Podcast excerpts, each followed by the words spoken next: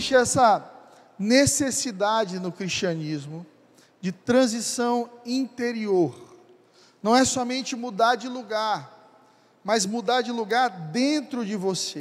É uma troca de coração, uma mudança espiritual. Não é somente ir à igreja no domingo, não é somente mudar de igreja, mudar de religião, não, uma mudança interior. Eu gosto de dizer sempre que todo cristão é um ex alguma coisa. Todo cristão é um ex alguma coisa. É um ex enrolado. É um ex viciado, um ex mentiroso.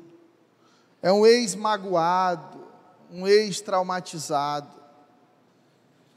Porque cristianismo é mudança de mente. O apóstolo Paulo ele insiste muitas vezes na palavra metanoia, mudança de mente.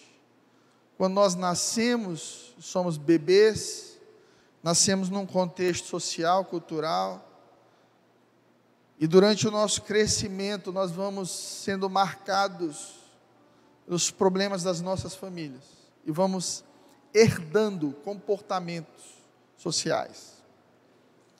E a gente então, como herança, recebe muitas vezes o criticismo, a desconfiança, as ausências ou os excessos.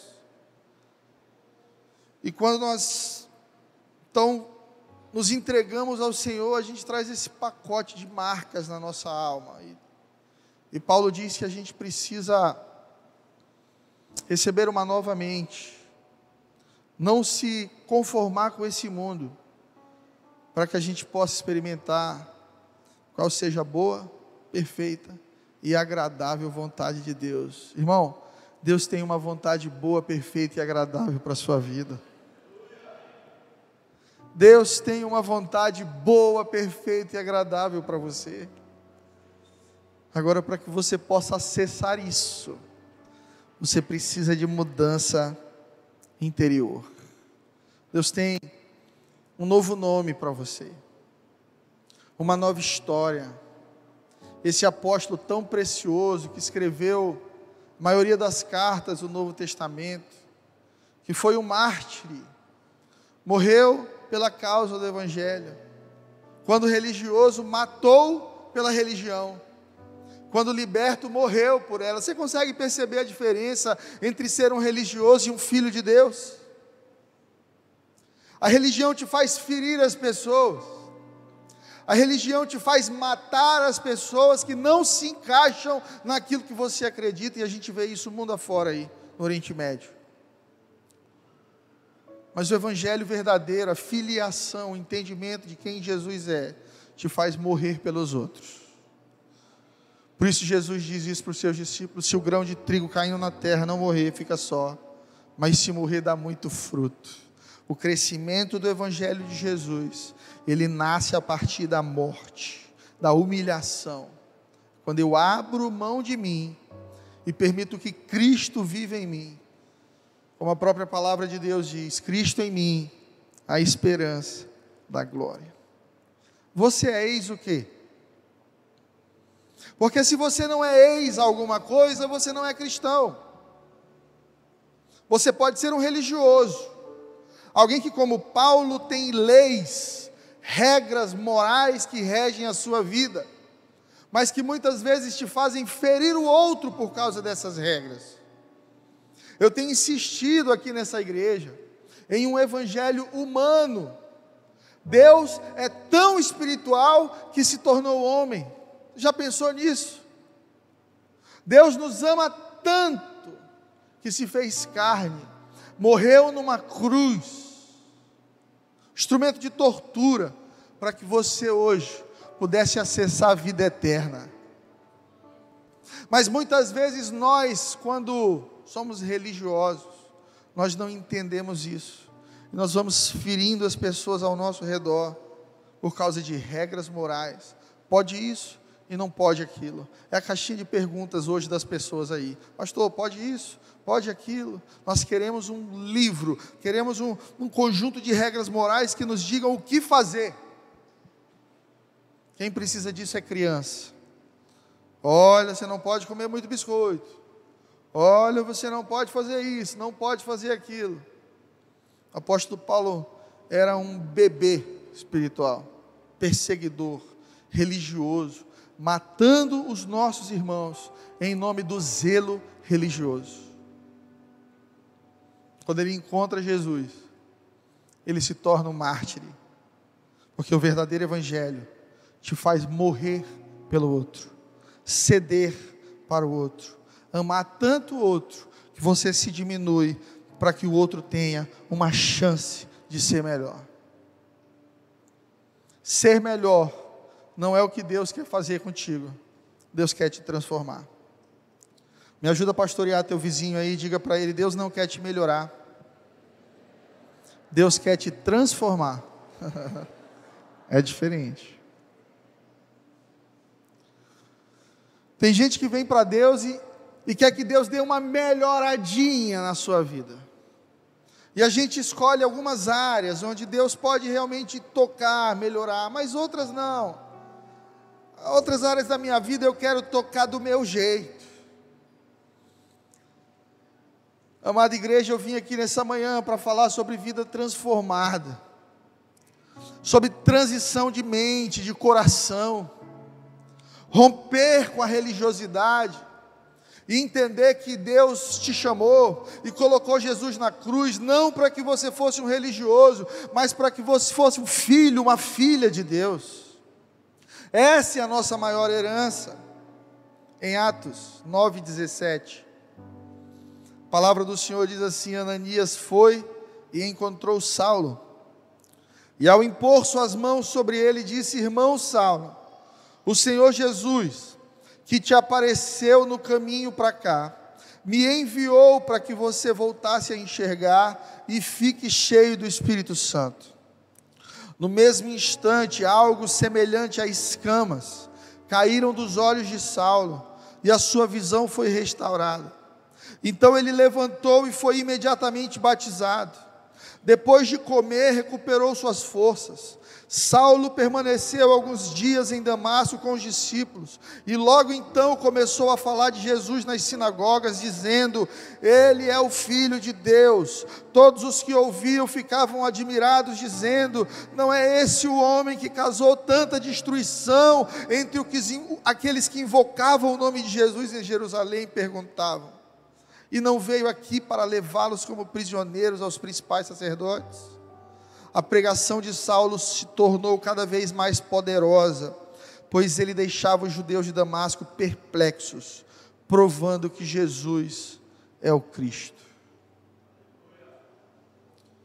Nesse processo de vida transformada, primeira coisa que Deus quer gerar em nós é um coração verdadeiro é fazer de nós pessoas de verdade. Nós estamos acostumados com filtros, filtros sociais, máscaras sociais. Hoje você vê todo mundo maquiado no Instagram e metade das pessoas não está maquiado. É o filtro da fulana de tal. Aconteceu isso comigo. Flávia estava gravando um stories e de repente ela disse: Não é amor. Quando ela virou para mim, eu fiquei de batom e blush. Eu está repreendido, Flávia. Tira esse filtro daí. Ai, meu Deus, é o filtro. Existem filtros sociais também, que a gente usa quando está mal e diz para os outros que está tudo bem. Que a gente usa quando tem desafios interiores contra o pecado, contra a hipocrisia ou a religiosidade e a gente mantém uma aparência de que está tudo bem. Você conhece uma pessoa de verdade? Gente de carne e osso, gente como a gente, sem máscaras, e que ainda assim você continua admirando, se relacionando, dando e recebendo amor. Porque mais do que perfeição, Deus quer que você seja sincero. Sem cera, sem maquiagem. Alguns escultores romanos eles não usavam cera quando erravam na escultura. Estavam ali no seu trabalho manual e às vezes eles erravam. A maioria dos escultores da época passavam uma cera para disfarçar o erro. Mas outros não. Eles eram artistas mais radicais. Eles colocavam obra de arte lá e uma placa: sincera, sem cera. Sinceridade vem de gente que parou de passar cera nos seus erros, que se apresenta como está, como é diante de Deus, para ser uma versão transformada pelas mãos do Senhor. Uma vida transformada é uma vida sincera, é uma vida que se abre, diz: Deus, eu sou essa bagunça aqui, mas eu confio no Senhor para transformar e restaurar a minha vida. Milo Fernandes, jornalista, disse o seguinte: Como são admiráveis as pessoas que nós não conhecemos bem. Como são admiráveis as pessoas que a gente vê de longe. Talvez por isso tem gente que gosta de pregação de internet. Porque o pastor da internet não conhece a sua vida. Não, não, não, meu, meu pastor é o fulano de tal, o David Leonardo. Nunca te viu na vida. Você diz que ele é o seu pastor. Ah, mas é porque a minha tia lá de Brasília, ela sim, ela é, uma, ela é gente boa, ela é gente boa. Está longe, você não tem contato, nem ela tem contato com as suas dificuldades e nem você com as dificuldades dela. Então a gente vai construindo relações frágeis, onde não há profundidade, liberdade para conhecer o defeito do outro e assim, ainda assim, amar. Sabe por que, que Deus é amor? Porque Ele sabe quem você é, quem você foi, Ele conhece os seus erros do ontem, do hoje e do amanhã, e ainda assim morreu por você. Ele te comprou na sua pior versão, para que você seja transformado à imagem e semelhança de Cristo.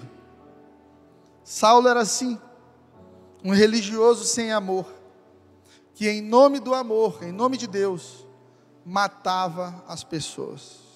Você já viu alguém que fere o outro em nome de Deus? Será que você já viu alguém que, em nome de Deus, que usa versículo para condenar e machucar o outro?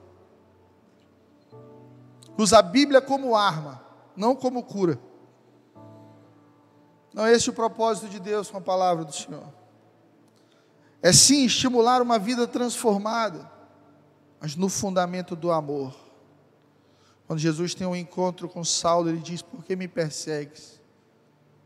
E muitos processos de cura vão ser iniciados na vida de Saulo, para que Deus o levante como Paulo e toque uma geração de gentios, que talvez o apóstolo Pedro não tocasse, porque era judeu, e judeus eles mantêm uma distância grande dos gentios. Esse é o amor de Deus, um amor acessível, um amor que sim, tem uma condição de transformação para a sua vida, mas acima de tudo, sabe que você não é perfeito, mas espera sinceridade de você. Meu irmão, eu quero te aconselhar a tirar a cera da tua vida nessa manhã, a tirar a cera do teu coração nessa manhã.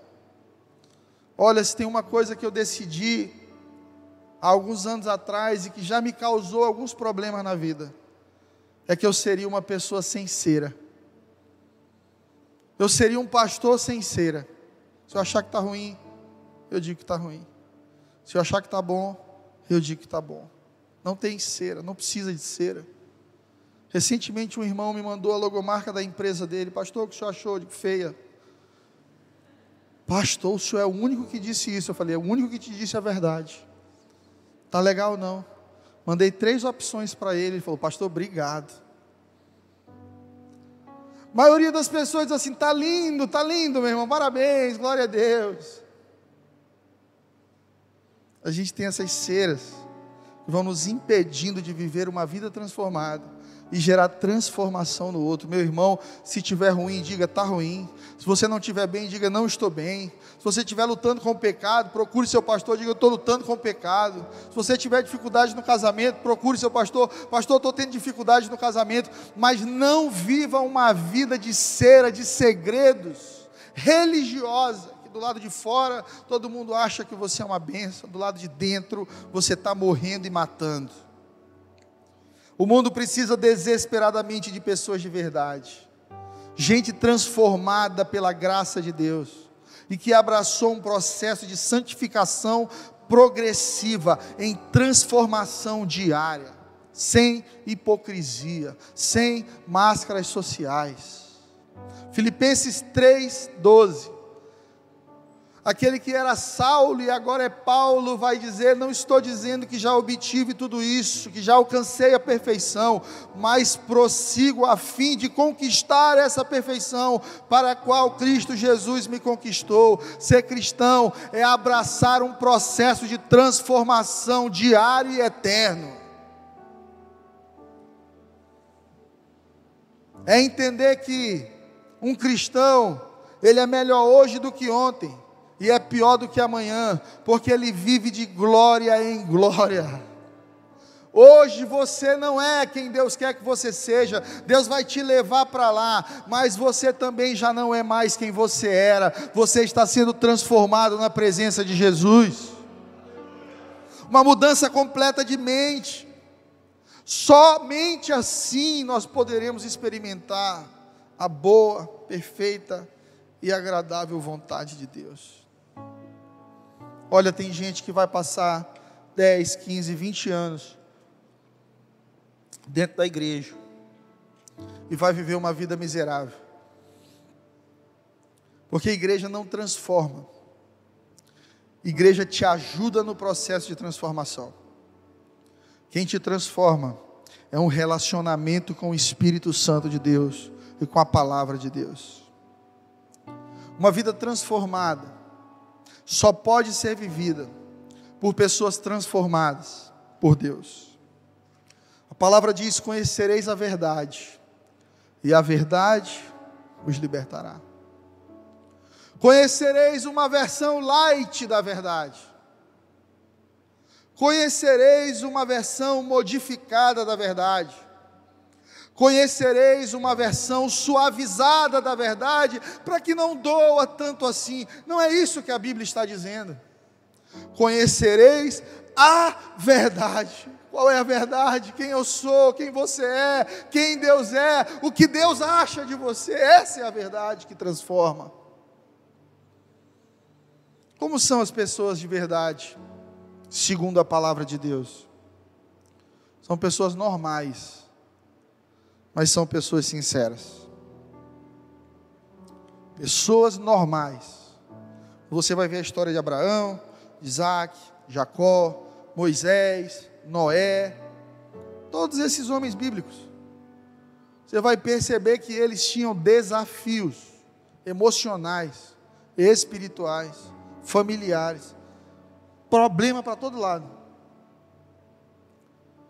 Mas uma coisa os colocou na galeria de heróis da fé. Está lá em Hebreus 11. Sinceridade. Permanecer. Diga para o seu vizinho: permanecer. É muito difícil permanecer no processo de transformação. Sabe por quê? Porque dói. Quando você é transformado, Deus te mostra um espelho da tua alma, um extrato da tua vida.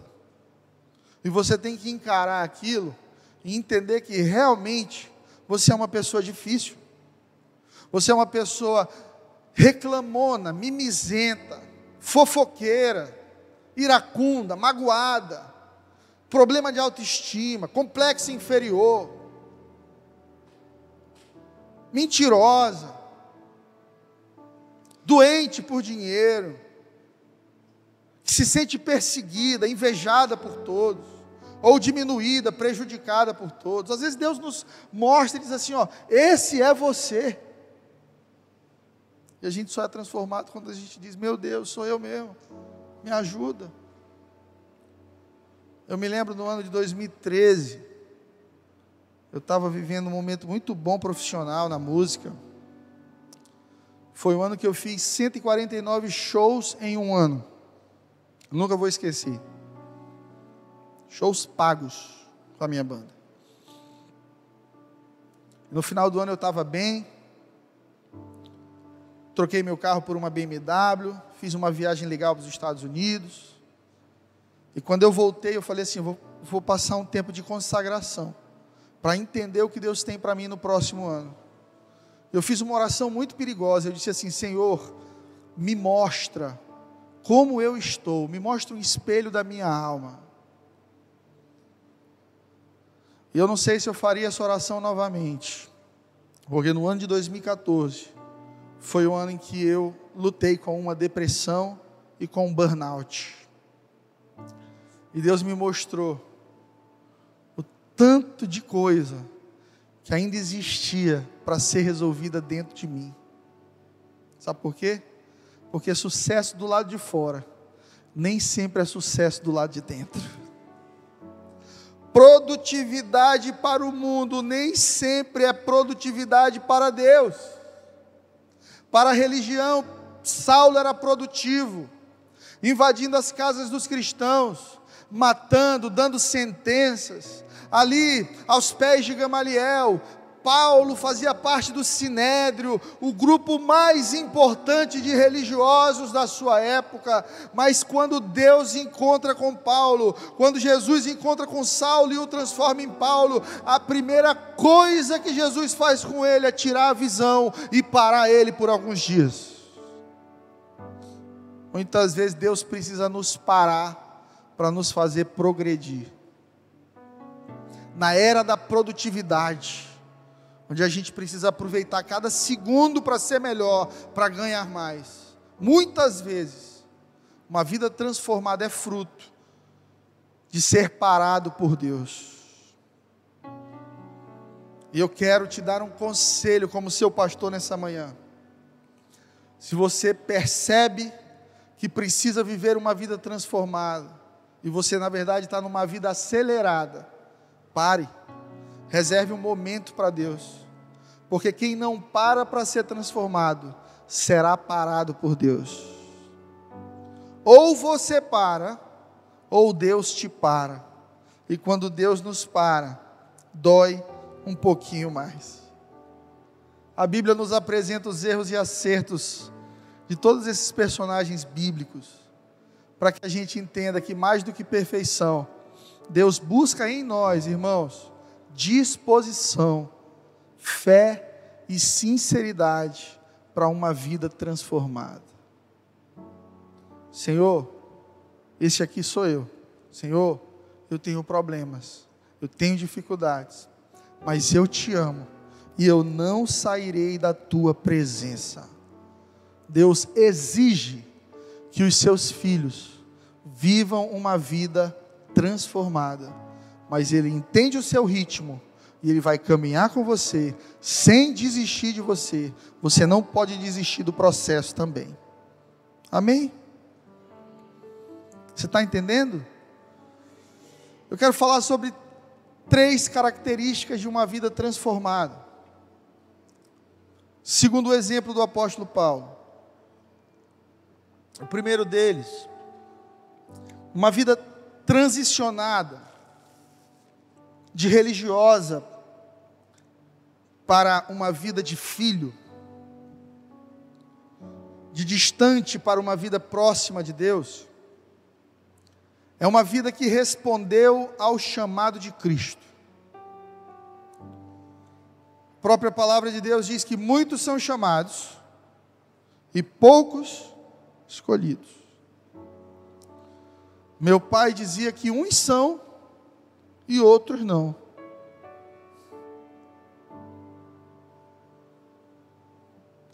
Deus gostaria de fazer coisas grandes na vida de todos nós aqui desse auditório. Mas Ele só vai fazer em quem contribuir com Ele, respondendo à Sua vontade. Porque Deus não força ninguém. Deus trabalha de maneira cooperativa. Ele diz: Eu quero fazer, você quer que eu faça? Lá em Apocalipse, eis que estou à porta e bato. Se alguém ouvir e abrir, eu entro e terei comunhão. Às vezes Deus passa a vida inteira batendo na porta. Às vezes você até ouve, mas não abre, porque sabe que abrir a porta para Cristo trará grandes mudanças, exigirá transformação. Eu me lembro de tentar evangelizar alguns tios meus da cachaça. Tinha um que eu dizia assim: tio, o senhor é crente ou católico? Ele dizia: meu filho, nem crente nem católico, eu sou diabólico. Eu tinha 15 anos de idade, eu nunca mais esqueci. Falou isso bêbado. E um dia, falando de Jesus para ele, ele disse: Olha, é muito bonito isso, mas eu não estou pronto. Quem já ouviu isso? Não estou pronto. Talvez você tenha dito isso. Eu não estou pronto. Eu quero Jesus, eu quero que meus filhos tenham Jesus, eu quero que minha filha tenha Jesus, eu quero que meu sócio tenha Jesus, minha mãe tenha Jesus, minha sogra tenha Jesus, mas eu não, não estou pronto. Na verdade, esse não estar pronto significa eu não quero romper com o pecado. Eu ainda gosto, pastor, daquele baseado. Eu ainda gosto, pastor, daquela prostituta. Eu ainda gosto, pastor, daquele esquema que eu tenho com o governo. Eu ainda gosto, pastor, do prazer que o pecado me traz. Eu não estou pronto, irmão. Uma vida transformada é a vida de alguém que decidiu responder sim para Cristo. Eu não sei o que vai acontecer comigo. Eu não sei se eu vou ter força para romper com tudo que eu preciso. Mas Jesus, eis-me aqui. Cumpre o teu, tua vontade e o teu processo na minha vida. Uma vida transformada é fruto de conversão. O que é conversão?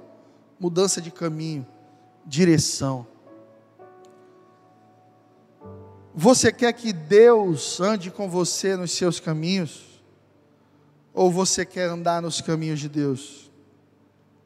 Há uma diferença. A maioria de nós diz assim: Senhor, vem comigo,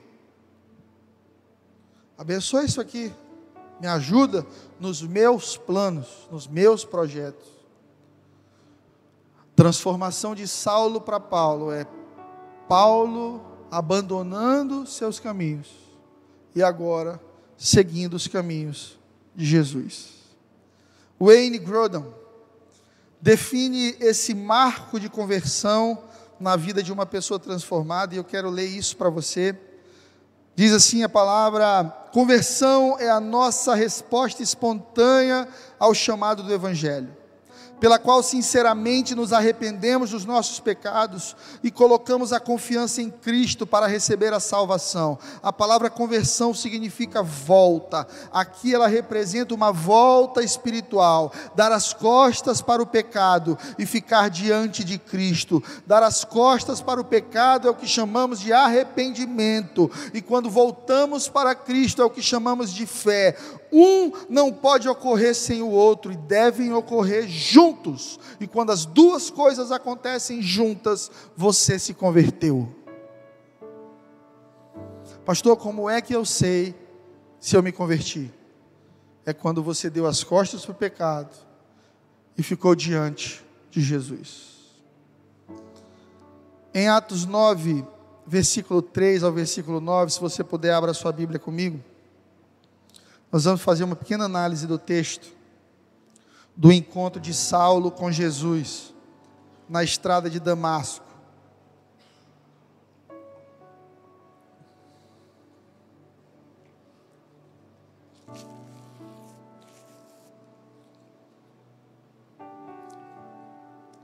Quem encontrou, diga amém.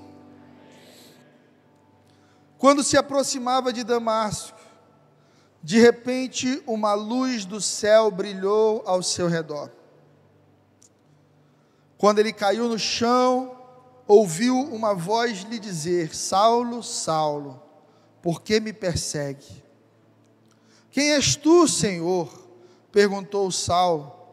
E a voz respondeu: Sou Jesus a quem você persegue. Agora se levante, entre na cidade, onde lhe dirão o que fazer.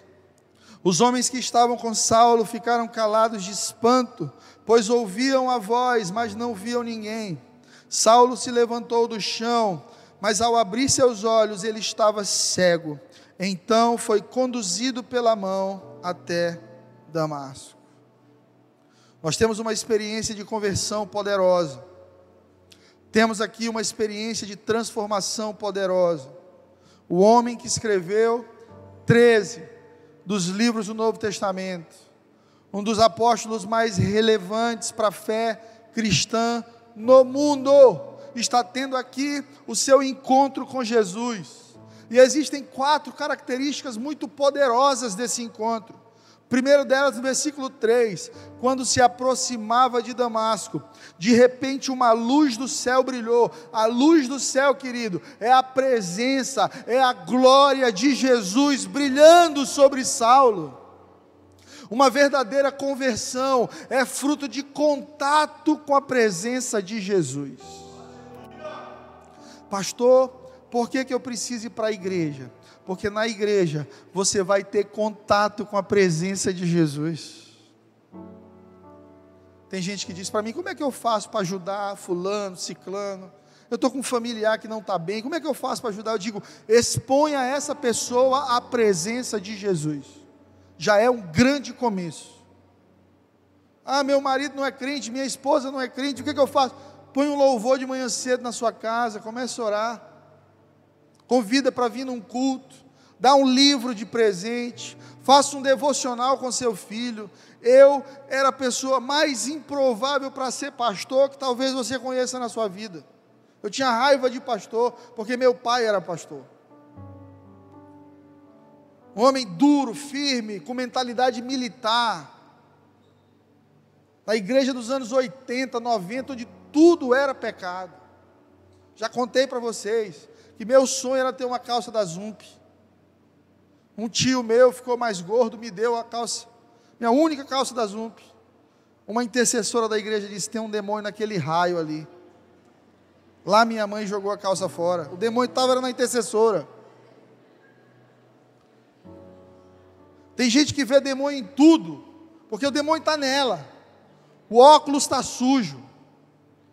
É a história do homem com bigode sujo. Você conhece essa história? Passaram cocô no bigode dele. Todo lugar que ele ia, hum, esse lugar fede. Essa pessoa fede. Essa igreja fede. Fede o teu bigode, irmão.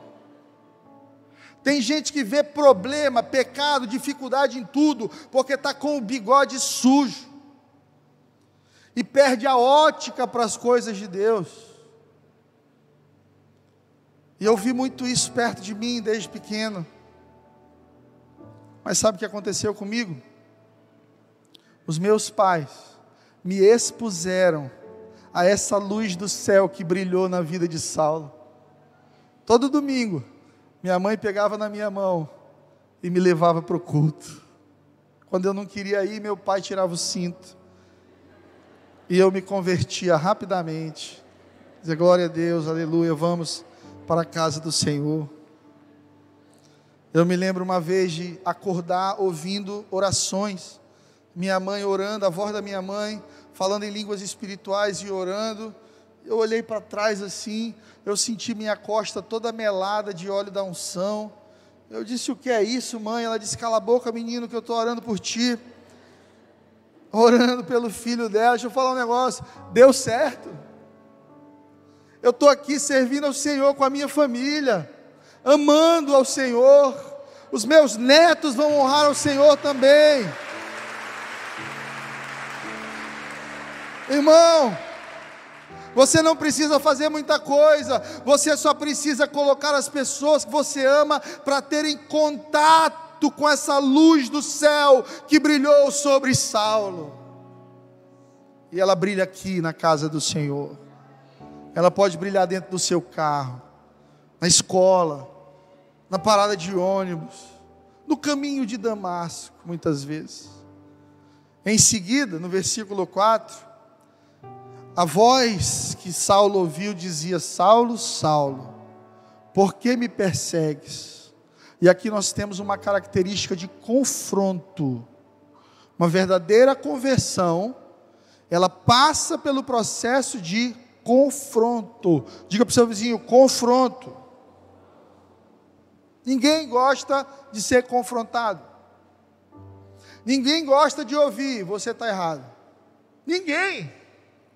É do ser humano. Paulo, quando, Paulo não, Adão, quando é questionado do seu erro, ele diz: Foi a mulher que tu me deste. Eva, quando é questionada do seu erro, diz: Foi a cobra que o Senhor deixou por aqui.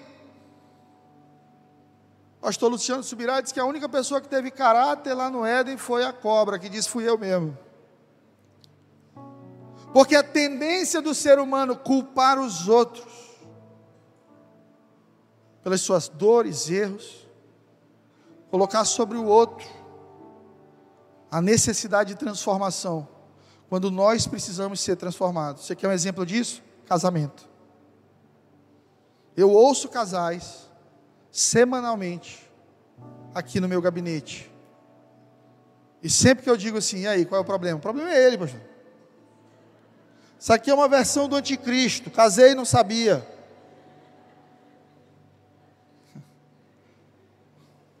Eu não sei como é que muda tão rápido. De meu bem, meu gatinho, xoxônio. Né? Bota uns apelidos toscos para demônio, cavalo, idiota. Aí a gente ouve a irmã e diz assim: irmão, e aí, qual é o problema? O problema é ela. É ela que que é inflexível, que é tudo do jeito dela e tal. E sabe o que acontece? Se discute, se discute tanto mérito que se perde o propósito. O verdadeiro evangelho, ele te confronta. Você está errado. E o verdadeiro discípulo, ele diz realmente: Eu estou, Senhor. Me coloca no caminho certo. Porque você me persegue, Saulo. No verso 5, começa o processo de conversão de Saulo para Paulo. Ele diz: Quem és tu, Senhor? E a voz respondeu: Eu sou Jesus a quem você persegue. Agora se levante, entre na cidade e ouça da igreja lá na cidade o que fazer. Então, aqueles homens que estavam com Saulo o levaram para Damasco. O quarto ponto de uma verdadeira conversão, episódio de conversão, inclui consagração. Diga comigo, consagração. No versículo 9 de Atos 9, a palavra vai dizer que lá em Damasco, Paulo permaneceu cego por três dias, não comeu, nem bebeu coisa alguma. A primeira coisa que Saulo faz, quando tem um encontro com Jesus, é começar a jejuar e orar. Paulo começa a jejuar. Talvez você não viva a cultura do jejum, mas isso era muito comum para o judeu. E por ser comum para o judeu, e Paulo ser um judeu, não somente um judeu, mas um líder religioso judaico, Paulo diz: Eu tive um encontro com alguém maior do que eu, eu vou me separar para Deus, eu vou me consagrar para Deus, porque eu preciso entender o que Ele está fazendo na minha vida. Irmão, até o pessoal da Umbanda faz jejum. E você diz: Eu não consigo fazer, pastor, eu fico para desmaiar. Pastor, como é que o senhor consagrou? O senhor, pastor, vai começar jejum. Como é que funciona jejum? Eu posso jejuar só de, de televisão, de sorvete. É um bando de crente light, fracos por isso vivem resultados fracos, fruto de uma fé fraca. 20 anos dentro da igreja, de milagres nenhum. deixa eu te falar uma coisa: uma vida de cristão verdadeiro é um caminho de milagres poderosos. Você conhece alguém que anda com Jesus quando você percebe que é alguém que anda debaixo de milagres diários, semanais, mensais. Porque o nosso Deus é um Deus de milagres se consagre. Pastor, eu estou pecador demais, eu não estou bem, eu estou irado, eu estou xingando, eu estou preocupado, eu estou estressado, eu estou pensando em divorciar, eu estou endividado. Irmão, a primeira coisa que você faz, tenha contato com a presença de Jesus, se permita ser confrontado, decida se tornar um convertido e viva uma vida de consagração a Deus. Uma vida transformada é a vida que rompeu com o eu do passado. Você sabe quem você era, né? Eu sei quem eu era sem Jesus. Você sabe quem você era. Só que esse eu do passado, ele é um morto-vivo, ele gosta de ficar flertando com a gente e se apresentando vez ou outra e dizendo assim: Ei, deixa eu voltar um pouquinho a te influenciar, deixa eu participar novamente da tua história. Olha quem Saulo era em Atos 9:1. Enquanto isso, o evangelho se espalhava de Jerusalém a Judéia e Samaria, e Saulo, motivado pela ânsia de matar os discípulos do Senhor, procurou o sumo sacerdote, pediu cartas para as sinagogas em Damasco, solicitando que cooperassem com a prisão de todos os seguidores do caminho, homens e mulheres que ali encontrasse, para levá-los como prisioneiros a Jerusalém. Saulo era motivado pela ânsia de matar. Esse era Saulo.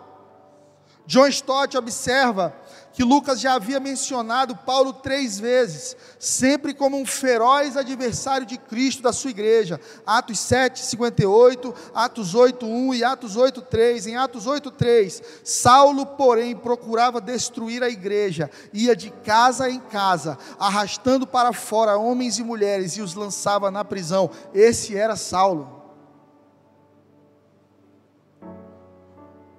O velho eu de Saulo era um assassino.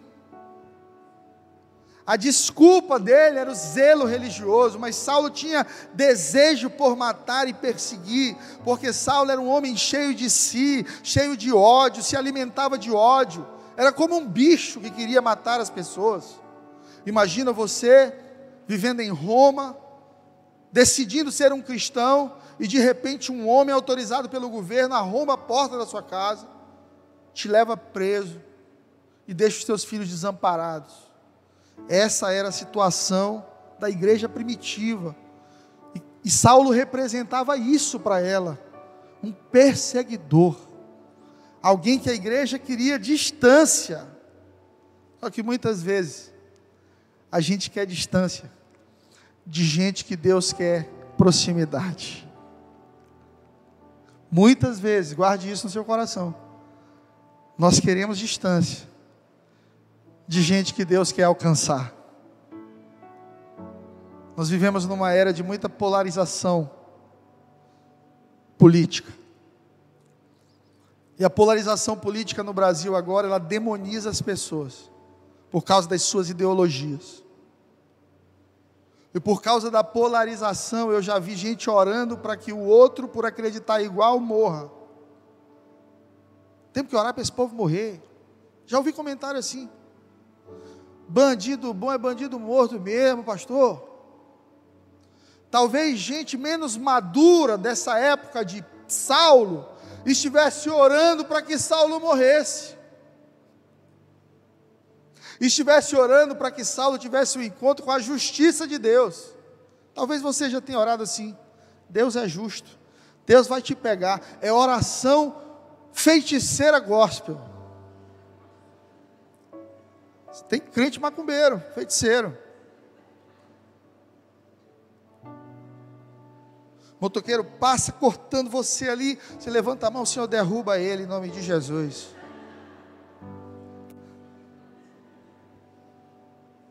O vizinho está dando trabalho, eu declaro, vai mudar, vai vender a casa, vai. Está cheio de feiticeiro gospel por aí, que não entendeu que o verdadeiro evangelho deseja proximidade das pessoas mais difíceis, porque os mais difíceis serão os melhores no reino de Deus, quando transformados. Em Gálatas 1, 13 e 22, 24, a palavra vai dizer assim: Paulo dizendo: Vocês sabem como eu era quando eu segui a religião judaica. como eu perseguia com violência a igreja de Deus. Eu não media esforços para destruí-la. As igrejas em Cristo que estão na Judéia, verso 22 agora, ainda não me conheciam pessoalmente, sabiam apenas o que diziam sobre mim Aquele que nos perseguia agora anuncia a mesma fé que antes tentava destruir e louvavam a Deus por minha causa. Deixa eu te falar uma coisa: as pessoas que têm se levantado contra o Evangelho de Jesus Cristo no Brasil, elas se renderão a Jesus, elas terão um encontro verdadeiro com o Rei dos Reis, elas viverão metanoia e de perseguidores se tornarão pregadores do Evangelho também. Nós precisamos entender isso, isso é fruto de uma vida transformada, romper com a sua antiga versão. Se você tem Jesus, você não pode flertar com o eu do passado. Pastor, como é que a gente define conversão? Um antes, outro depois. Se não for isso, você não converteu. Como é que eu defino o novo nascimento, pastor? Um antes, outro depois. Menos do que isso, não é novo nascimento. Terceiro ponto para a gente finalizar: uma vida transformada é uma vida que se relaciona na comunhão da igreja de Cristo. Quem responde ao chamado de Cristo, rompe com o eu do passado, sempre vai precisar da comunhão com a igreja do Senhor. Perceba comigo, que Paulo não caminhou sozinho. Ele precisou da igreja que ele perseguia para acolhê-lo, cuidar dele, discipular e enviar a pregar. Veja que coisa poderosa. A mesma igreja que era perseguida, agora vai cuidar, guardar, gerar o Paulo que vai mudar uma geração inteira. Irmãos, nós precisamos aprender a ser perseguidos. Diga para o seu vizinho: aprenda a ser perseguido.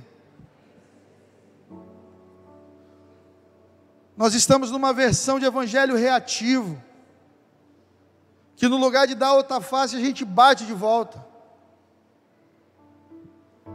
Óbvio que não seremos inertes, não seremos tolos. Esse mesmo Paulo aqui, se declara cidadão romano quando necessário. Esse mesmo Paulo aqui recorre para a lei quando necessário. Mas Jesus, o apóstolo Pedro dizem que nós precisamos nos alegrar quando formos perseguidos por causa do Evangelho. Pastor, sou crente no meu trabalho e por causa disso eu tenho mais dificuldade lá, irmão. Se alegre. Pastor, se eu não fosse crente, eu estaria ganhando mais. Pastor, minha empresa, se não se declarasse cristã, fecharia negócios melhores. Irmão, se alegre. O Deus desse mundo é Mamon, o nosso Deus, Jesus Cristo de Nazaré. Você tem que se preparar para perder. Jesus disse: aquele que quiser ganhar a vida, tem de perder. Aquele que quiser viver tem que morrer. Aquele que quiser ganhar tem que perder. Nesse mundo, quem quer ganhar tem que ganhar. Nesse mundo, quem quer vencer tem que vencer. No reino de Deus, você cede para conquistar a autoridade. E nesse momento, a igreja de Cristo agora vai ceder para servir o seu perseguidor. Você prepararia um café para o cara que levou seu celular na parada de ônibus? Você iria servir quem matou um parente seu, um amigo seu? Jamais. Foi isso que a igreja fez, a igreja primitiva. O maior assassino de filhos de Deus, cristãos da época, agora está dentro da comunidade para ser ensinado, acolhido, cuidado, amado, alimentado e enviado como representante da igreja.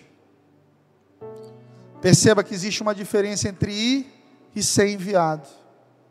Dentro da igreja, nós enviamos. Quem vai sozinho, vai sem autoridade. Se você conhece alguém que botou a mão na própria cabeça, eu sou pastor, eu sou pastora. Quando você entrar dentro de uma igreja, procure o pastor e pergunte quem é o seu pastor. Porque pastor sem, sem pastor não é pastor, é bruxo. Como diria pastor Medina. É alguém que nasce sozinho, nasce do nada. Não presta conta a ninguém, não recebe oração de ninguém, não é, não é ensinado por ninguém, quer ensinar todo domingo, não é ensinado por ninguém não se abre para conselho, não confessa pecado, mas quer ouvir confissão do outro. Não foi convertido, mas quer ser usado para conversão. A primeira coisa que Paulo vai passar é pelo processo de submissão à igreja, está suscetível às decisões do corpo de Cristo. O que você acharia se você visse uma mão andando sozinha na rua? Você está lá no seu carro, passa uma perna sozinha andando. É um fantasma, é uma deformidade, é uma monstruosidade. Assim é um cristão sem igreja. Caminha só. Provérbios diz que quem caminha sozinho busca o seu próprio interesse. Vamos ler Atos 9, versículo 8. E aqui eu finalizo. Atos 9, 8. Vamos ler até o 19. E Saulo se levantou do chão, mas ao abrir os olhos estava cego. Conduziram ele para Damasco, e lá ele permaneceu por três dias cego, não comeu nem bebeu nada. Havia em Damasco um discípulo chamado Ananias. Diga comigo, havia um discípulo chamado Ananias Amém. O Senhor o chamou numa visão e disse Ananias: Sim, Senhor, respondeu ele. Vá à rua direita, à casa de Judas. Ao chegar, pergunte por um homem de Tarso chamado Saulo. Ele está nesse momento orando. Mostrei-lhe numa visão um homem chamado Ananias chegando, impondo as mãos sobre ele para que ele voltasse a enxergar.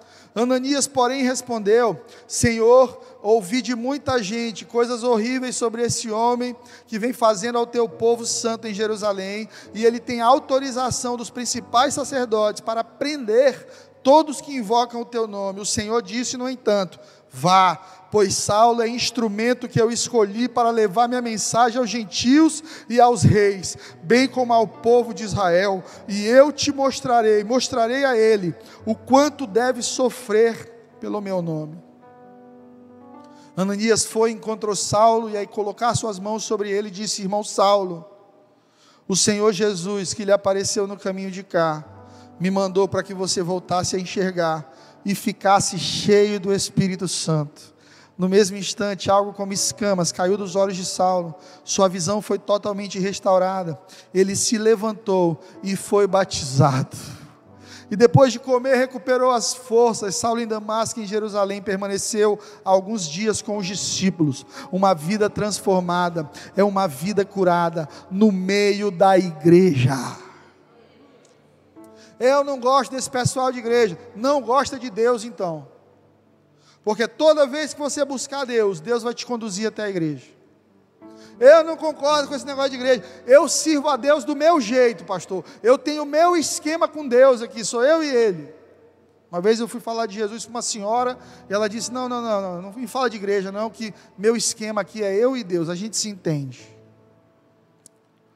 Esse Deus que ela se refere não é o mesmo Deus de Paulo, é o Deus dela. Ela criou um Deus para ela, que é um Deus passivo, banana, que concorda com tudo o que ela disser, porque concorda com os traumas dela. Deixa eu falar uma coisa: Deus conhece os teus traumas, mas não quer que você se limite a eles. Pastor, eu fui ferido na igreja. Parabéns, irmão. Você e a torcida do Flamengo. Pastor, alguém da igreja me machucou. Parabéns, irmão. Porque na igreja não tem anjo, tem gente. Belisca aí essa pessoa do seu lado. Vê se é anjo. Pede para ela voar. Voa, irmão. Não voa. É gente, como a gente. Peca, se chateia, fala bobagem, se arrepende. Mas é nesse ambiente chamado igreja que nós somos curados. Eu te pergunto, Ananias tinha defeito? Responde para mim, igreja: Ananias tinha algum defeito? Sim. Mas o ministério de Paulo começa ao encontrar um homem temente ao Senhor como Ananias. Apesar da sua humanidade, Ananias caminhava em conexão com Deus. Irmão, Deus tem um Ananias para você. Sabe o que significa um Ananias? Olhos abertos, visão.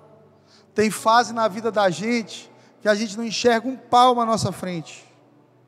Tem gente que tem olho, mas não tem visão. E fica perdida na vida, no lugar de vivendo, somente sobrevivendo. O que é que a gente faz quando a gente perde a visão, igreja? A gente procura pessoas que estão vendo. A gente procura um Ananias. O Saulo não precisava de um Ananias, mas o Paulo precisava.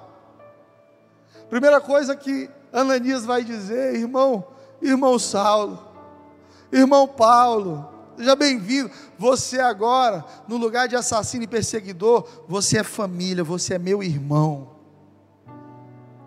Porque é nesse ambiente familiar de igreja que a gente vai sendo curado. Se você decidiu caminhar sozinho, você vai morrer primeiro. Você vai se ofender primeiro. Você vai perder a direção. Seu coração vai endurecer. Você vai perder a visão. Ficar cego. Conhece alguém cego? Você olha, a pessoa tinha tudo para estar tá arrebentando, mas está dando voltas. Como o povo de Deus ali no deserto, dando voltas. Muitas pessoas hoje perderam a visão. Eu quero ser um Ananias na tua vida nessa manhã, meu irmão, abrindo os teus olhos. Deus tem uma nova versão sua para liberar esse ano para a tua vida. Você precisa ser humilde, se consagrar. Tem gente aqui que está orando por milagre, mas nunca fez um sacrifício em busca desse milagre. Não jejua, não se separa. Quer Deus, quer, mas quer maratonar Netflix toda semana. Quer continuar na cachaça, no sexo ilícito, não lê Bíblia, horas e horas deslizando o dedo nas redes sociais, olhando a vida dos outros e dizendo: como a minha vida é ruim, Fulano está nas Maldivas e eu aqui trabalhando. Olha como fulano e fulana são felizes com essa fotinha de beijinho. Fizeram até um TikTok para dançar juntos. E eu aqui com vontade de matar meu marido. Olha como o pastor fulano de tal lá do Rio de Janeiro é mais legal que o pastor Fred. Oh, que vontade de morar no Rio de Janeiro.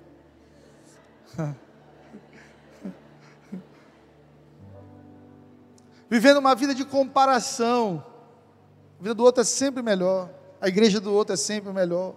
O marido do outro é melhor. A esposa do outro é melhor. Formação do outro é melhor. E por causa disso a gente perde a visão. Irmão, esse é um ano de maturidade. Eu vou falar isso até o dia 31 de dezembro desse ano. Deus está te chamando para a maturidade. Deus está te chamando para ter raízes profundas. Para isso, você precisa de um Ananias. Você precisa de um discipulador. Você precisa fazer parte de um GC. Você precisa ter a experiência do 3 em 1.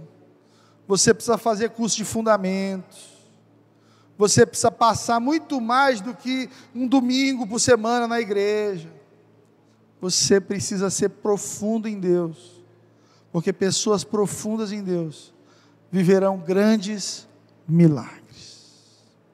Eu profetizo sobre a tua vida nessa manhã, que você não vai morrer Saulo, não, você será Paulo, você será usado por Deus. E quando Paulo, você será na vida dos outros apoio, conselho, visão. Todo mundo no começo precisa de um Ananias. Ananias investe em Paulo. Mas daqui a pouco, Paulo voa e faz um Timóteo para cuidar da igreja. Porque essa é a visão bíblica de igreja. Eu chego sendo cuidado e eu termino cuidando. Para terminar essa palavra, eu te pergunto: quantos anos de igreja você tem? 20, 30? Você está cuidando de quem já? Ou você ainda está sendo Saulo, que precisa de um Ananias 24 horas? Ananias, ele é o começo, o discipulado ali para te levantar, te revelar, te empurrar para a tua nova versão. Chega o um momento que você atinge a estatura do varão perfeito e você começa a cuidar do seu Timóteo. Eu creio numa igreja que é cuidada e que cuida mutuamente. Hoje eu estou cuidando de você, mas eu declaro que em pouco tempo você vai estar me ajudando a cuidar de alguém também. Isso é ser igreja. E se nós vivermos isso, não haverão prédios o suficientes para caber aqueles que virão a Cristo Jesus em Teresina, no Piauí. Não haverão prédios, nós seremos uma igreja de estádios.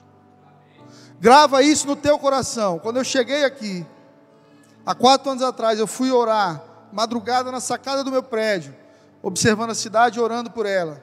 Deus me deu uma visão, um estádio cheio de pessoas, de uma plataforma que ia até o meio do estádio. Eu olhava aquele povo inteiro e Deus falava para mim: Nós seremos uma igreja de estádios. Eu sei que você não creu, vou falar de novo. Nós seremos uma igreja que vai encher os estádios dessa cidade. Aleluia. Aleluia. Nós seremos, quando cada um de nós aqui buscar um Ananias e se tornar um Paulo na vida de algum Timóteo.